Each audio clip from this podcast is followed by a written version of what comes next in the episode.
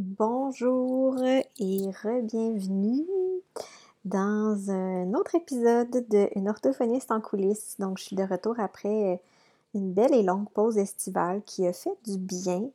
Euh, d'ailleurs, euh, j'ai euh, au moment où j'enregistre, je ne suis pas chez moi, donc j'ai pas mon setup habituel.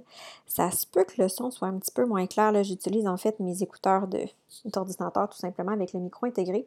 Fait que puis ça se peut que vous entendiez du bruit autour. Là, j'ai essayé de m'isoler quand même, mais j'avais le goût de jaser. ça faisait un moment parce que cet été, ben, j'avais pris une pause du podcast pour pouvoir me concentrer plus sur l'organisation plein de petites choses que je voulais mettre en place dans ma pratique.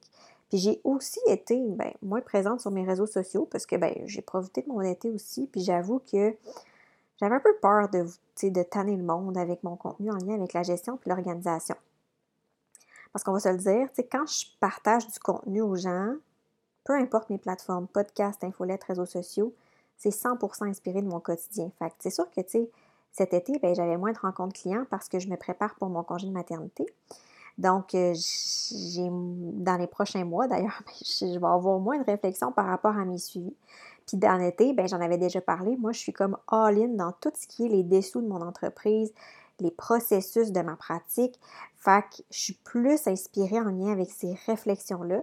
Puis d'ailleurs, c'est ce qui risque un peu de teinter les épisodes solo du podcast au courant de l'automne. Fait que je fais mon petit, euh, mon petit euh, disclaimer là, par rapport à ça, euh, en plus, cet été, ben là, j'ai lancé la troisième cohorte de pratique efficace qui est commencée depuis déjà deux semaines, au moment où je vous parle. Je suis vraiment contente de, voir les beaux progrès, les belles réflexions que les filles font par rapport à leur pratique. De, des gens de tous les milieux, là. Même, euh, il y a même une neuropsychologue puis une orthopédagogue avec nous cette année. Je suis vraiment, vraiment contente. Fait que c'est un peu aussi le but de cet épisode-là qui va comme je te disais, qui va teinter un peu le, contenu de l'automne.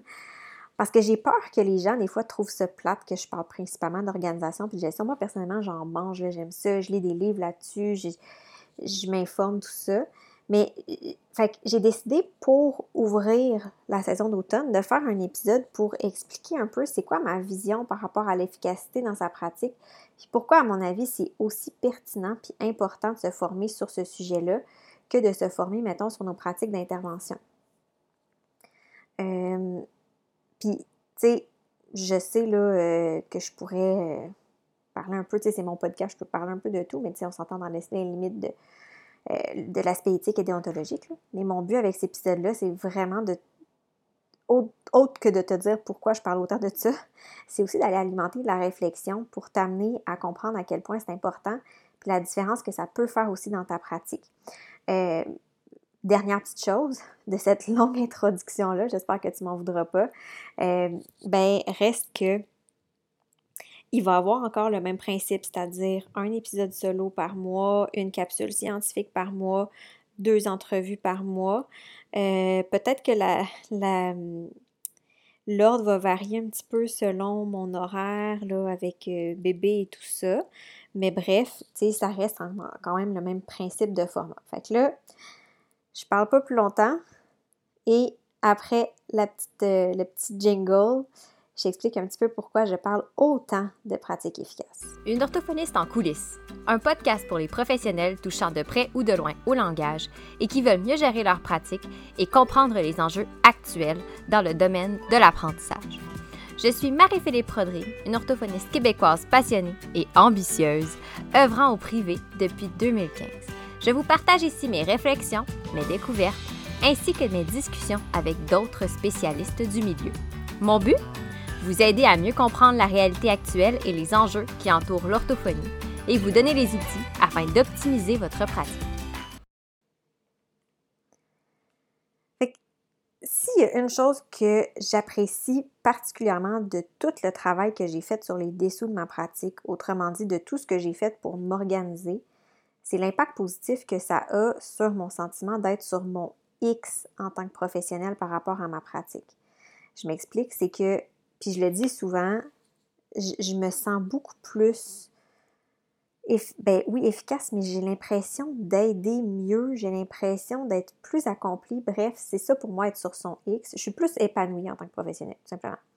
Parce que en prenant un, moment pour revoir ma pratique puis mes lignes directrices, ben j'ai pu vraiment cibler ce que j'aime, ce que j'aime moins aussi, parce que c'est pas vrai que j'aime tout dans mon métier. Puis réfléchir à des moyens qui me permettent de faire plus ce que j'aime, dans le fond, puis moins ce que j'aime moins. Je sais pas si c'est clair ce que je dis là. Fait que parmi les choses que j'aime, ben, j'ai pu préciser qu'est-ce que je voulais faire avec ma pratique. Fait que dans le fond, le type de clientèle qui m'allume le plus, qui me stimule le plus, qui me challenge, mais de façon positive là, le plus. Dans le fond, où je me sens à mon meilleur. Là, c'est sûr, OK, bon, moi, je suis en pratique privée. Probablement que j'ai plus de latitude sur ce plan-là que certains postes, par exemple, dans le secteur public. J'en suis consciente. Mais comme je vous dis, moi, je parle toujours pour moi. Je peux pas parler pour quelqu'un d'autre. Fait que je parle vraiment pour moi, puis tant mieux si ce que je dis peut résonner chez quelqu'un. Mais je crois que public, privé, peu importe, c'est toujours possible d'aller chercher des nuances ou même un emploi à son image jusqu'à un certain point parce qu'on ne se le cachera pas. C'est sûr qu'il y a toujours des choses. Il y a des choses, moi, dans mon travail, même si j'adore ce que je fais puis j'adore le contexte dans lequel je le fais, il y a des choses qui me pèsent pareil, on s'entend. Hein? Fait que pour ma part, mais moi, j'ai pu, en, me questionnant par rapport à, ma vision de ma pratique, j'ai pu conclure que moi, je voulais me concentrer sur deux types de clientèle seulement. Puis après ça, ben, j'ai pu vraiment, en ayant juste deux types de clientèle, j'ai pu vraiment voir comment je voulais bâtir mon offre de service pour ces clientèles-là. Donc, j'ai organisé tout ça. J'ai vraiment pris un temps de recul, un temps d'arrêt. Ça m'a permis d'établir des grandes lignes directrices puis des balises claires. Puis là, tu te demandes peut-être, OK, ouais, mais ça change quoi d'avoir des lignes directrices? Bien, ça fait dans mon cas que je prends plus d'engagement que je trouve lourd à respecter. Par exemple, sortir de ma clientèle cible, parce que je l'ai déjà fait en masse. Euh, aussi, mettons, quand j'entreprends un nouveau suivi, ou même durant un suivi qui est en cours, bien, tout est toujours vraiment clair pour mon client, pour le, parent, surtout dans un contexte privé où il y, a, un, paiement pour le, service. Fait que je perds beaucoup moins de temps à devoir préciser des éléments en cours de suivi. Ou si j'ai à le faire, bien, c'est facile pour moi de référer le client au document qui mentionne tout ça. Fait que c'est comme je me, je me, sens vraiment plus solide, soit de dire non ou de tenir mon bout, tu sais. Euh, parce que ça arrive des fois qu'on peut avoir des demandes farfelues. Fait que pour moi, le fait d'avoir une pratique efficace fait que j'offre un meilleur service. Puis pourquoi? Ben en fait, je ai parlé un petit peu, mais il y a vraiment deux raisons claires qui font ça, de ça. La première raison, c'est que les clients savent déjà à quoi s'attendre quand ils s'engagent avec moi. Fait qu'ils sont moins portés à me faire de demandes qui sortent de mon ou à avoir des attentes et donc, quand on a des attentes, on a des déceptions pour une forme de service quelconque. Parce que c'est déjà clairement dit. Moi, je pars de mes lignes directrices, puis je dis voici comment je travaille, voici ce que j'offre, voici mes tarifs, voici comment je fonctionne, etc., etc. Fait que par exemple, euh, les clients savent quand est-ce que je réponds à mes courriels, fait qu'ils sont pas portés à se dire Ah, ben là, elle m'a pas répondu ou elle m'a oublié. Euh, ils savent que, tu sais, la fin de semaine, je réponds pas. Euh, je réponds à des moments précis dans la semaine. Ils savent quand est-ce que je retourne mes appels. Et même les gens qui sont pas mes clients, hein, d'ailleurs, moi, sur ma boîte vocale, si je le dis clairement, je retourne mes appels tel jour et tel jour. donc, les gens qui appellent, laissent un message, ben, savent un peu plus à quoi s'attendre. Je trouve que le fait d'être clair, bien, ça permet aussi d'avoir une meilleure relation avec mes clients, comme je dis, parce que vu qu'ils n'ont pas d'attente qui n'ont pas été précisées, ben ça entraîne moins peut-être de déception. Et moi, de mon côté, ça fait que je suis plus solide dans le sens où, euh, tu sais, c'est ma deuxième raison. En fait, là, j'ai moins de pression par rapport à ce à quoi le client pourrait s'attendre. Je ne fais pas juste penser à ça. Sais, des fois, on se dit Ah oui, c'est vrai, j'ai un courriel, faut pas que j'oublie, faut que je réponde, faut que j'envoie l'affaire à ces clients-là. Puis tu sais, ça m'arrive encore, là, des fois, je me dis ah, pour une raison quelconque, il peut y avoir un imprévu, puis j'ai pas j'ai pas pris le temps avant cet imprévu-là d'envoyer un document que j'avais dit que j'enverrais au client. Puis pour vrai, à chaque fois que ça m'arrive, ça me pèse, ça me tourne en tête. Puis, tu sais, j'aime pas ça. C'est inconfortable. Fait que pour ça, puis je pense que probablement que certains vont se reconnaître quand je dis ça. Tu sais, quand on a quelque chose qui n'est pas réglé, un dossier qui n'est pas réglé, que c'est pas clairement établi qu'est-ce qu'on fait avec quoi, ça peut être lourd. Fait que quand j'ai des lignes directrices, le fait de m'être penchée là-dessus, ça fait que je me trouve moi-même plus fiable parce que j'ai des moments précis dédiés à certaines tâches. Fait que ça fait que je, je trouve, entre guillemets, que je respecte plus mes engagements dans le sens où les gens savent à quoi s'attendre, donc ils savent que, OK, elle est fiable. Et moi aussi, tu sais, c'est comme clair. C'est pas, ah oui, je vais vous l'envoyer demain, mais c'est comme pas écrit que, quel moment je vais l'envoyer, le document, peu importe. Fait que là, les gens sont comme, ouais, mais là, euh, t'as écrit à 3 h de l'après-midi, je l'ai pas encore reçu, mais moi, mon demain finit genre à 6 h, j'avais prévu de l'envoyer à 4h30, mettons. Fait que des fois, ça peut être aussi bête que ça, là. Puis c'est pas des mauvaises attentions ni d'une part ni de l'autre. Fait que j'oublie moins de faire quelque chose. Puis, en me fiant mes lignes directrices, ben, je l'ai dit, je prends plus d'engagement que je ne pourrais pas tenir ou qui me causerait du stress. Donc, notamment, euh, sortir de ma clientèle cible. Parce que oui, j'ai déjà fait. Tu, tu dis, OK, bon, je peux le voir. Je donne un exemple. Moi, je travaille principalement avec les jeunes de 10 ans et plus. Euh, je pourrais intervenir auprès d'un jeune de 8 ans. Personnellement, c'est pas ce que je préfère. Pas que j'aime pas les enfants de 8 ans, mais euh, dans, dans, ma pratique, dans mon la fluidité que j'ai avec tout ce que je fais, c'est pas ce que je préfère. Mais je l'ai déjà fait. Puis à chaque fois, ça me causait du stress, ça me causait des inconforts. Fait que, ou des engagements, comme je dis, tu sais, dire, ouais, mais là, je vais faire tel, tel document. Mais en même temps, je sais que ça fait, ça sort carrément de mon cadre, de mon offre de service. Oui, ça va arriver que je vais le faire, mais c'est très, très, très, très rare. Puis je vais m'être posé la question bien comme faut avant de dire des choses. Ah oui, je vais vous envoyer ça, je vais faire ça que finalement, j'ai pas fait à moitié ou que j'ai fait dans un délai qui, à mon avis, à moi, n'est pas raisonnable. Fait ça, ça m'aide énormément. Fait je trouve que j'offre un meilleur service quand mes pratiques sont plus efficaces. Puis, ben, par-dessus tout ça, ben, le fait d'être moins stressée par rapport à mes engagements, mais ça me permet d'être plus présente pour mes clients parce que je suis pas tout le temps en train de passer mon temps à stresser, de dire Ah oui, j'ai pas fait ça, oui, il faut que je fasse ça, faudrait pas que j'oublie ça. Quand je suis là, elle me rend compte, mais je suis 100% là. Fait que c'est pour ça que tout, ça fait que je considère que j'offre un meilleur service en étant plus efficace. Tu sais, je pense que je l'apprends à personne en disant que l'orthophonie aussi, c'est plus que juste des rencontres. Hein. Combien de fois je me suis dit, peut-être que tu te l'as dit toi aussi, et mon travail serait tellement plus facile si j'avais juste à faire mes suivis, genre, pas de paperasse, juste mes rencontres clients, profiter du moment avec les gens que, je côtoie, avec qui j'interagis, auprès de qui j'interviens, sans toute la parce qu'on ne se le cachera pas, c'est vraiment la lourdeur administrative en arrière. Puis là, moi encore, je le répète, je suis au privé, donc j'ai peut-être pas autant même de paperasse que quelqu'un qui est dans le secteur public. C'est aussi pour cette raison-là que je m'intéresse autant à l'organisation de sa pratique parce que j'ai eu beau me répéter plein de fois ça serait-tu beau, hein, juste avoir les suivis clients? Pas de, paperasse, pas de rien. Même si je le répétais, je veux dire, ça n'a jamais enlevé la charge que j'avais en lien avec la, paperasse puis le travail indirect. Je me suis dit, ben là, je peux pas faire disparaître ces tâches-là d'un coup de balayette magique. I wish.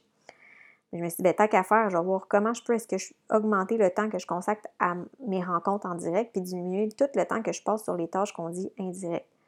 Puis pour y arriver, ben, ça me prenait des meilleurs processus de gestion puis d'organisation tout simplement.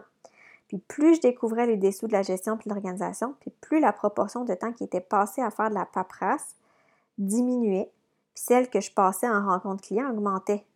j'ai fait OK, mieux je gère mes affaires, plus je suis organisée, plus je comprends tous les principes d'efficacité, les pièges de la gestion du temps, plus je me rapproche de cette pratique-là idéale à laquelle je rêve ça m'a permis de me trouver plus utile parce que j'avais enfin l'impression de changer des choses concrètement au lieu de juste remplir des dossiers puis de répondre à des courriels, mettons.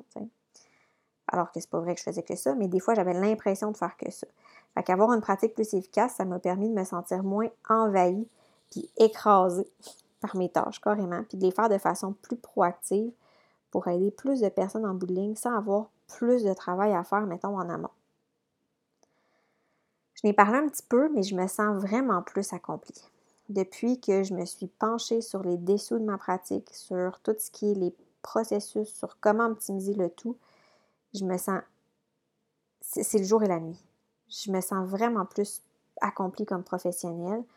bon, c'est sûr que, comme je dis, le fait que euh, j'ai l'impression d'offrir un meilleur service, Ça, ça fait que je me sens vraiment plus satisfaite, plus fière par rapport à mon travail.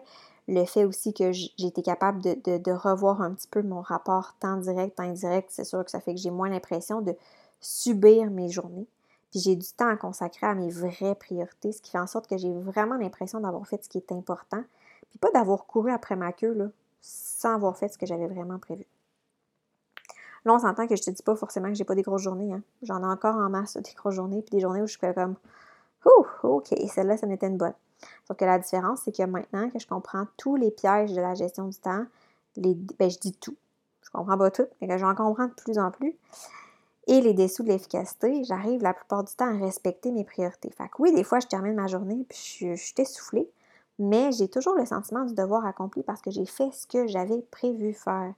Puis pour ça, ça, là, pour vrai, ça fait une énorme différence dans le plaisir que j'ai à travailler. La dernière raison qui fait que je m'intéresse autant à la pratique efficace, c'est une raison un petit peu plus extérieure à moi. C'est une réflexion que j'ai, je pense que c'est la première raison que j'ai mentionnée, c'est-à-dire que peut-être même que je l'ai déjà parlé, mais c'est en fait, c'est comment je pourrais dire c'est la première raison qui m'a amené à m'intéresser à ça, je pense. En fait, non, c'est pas vrai. Qui m'a amené à vouloir en parler. Ce qui m'a amené à m'intéresser à ça, c'est pour moi.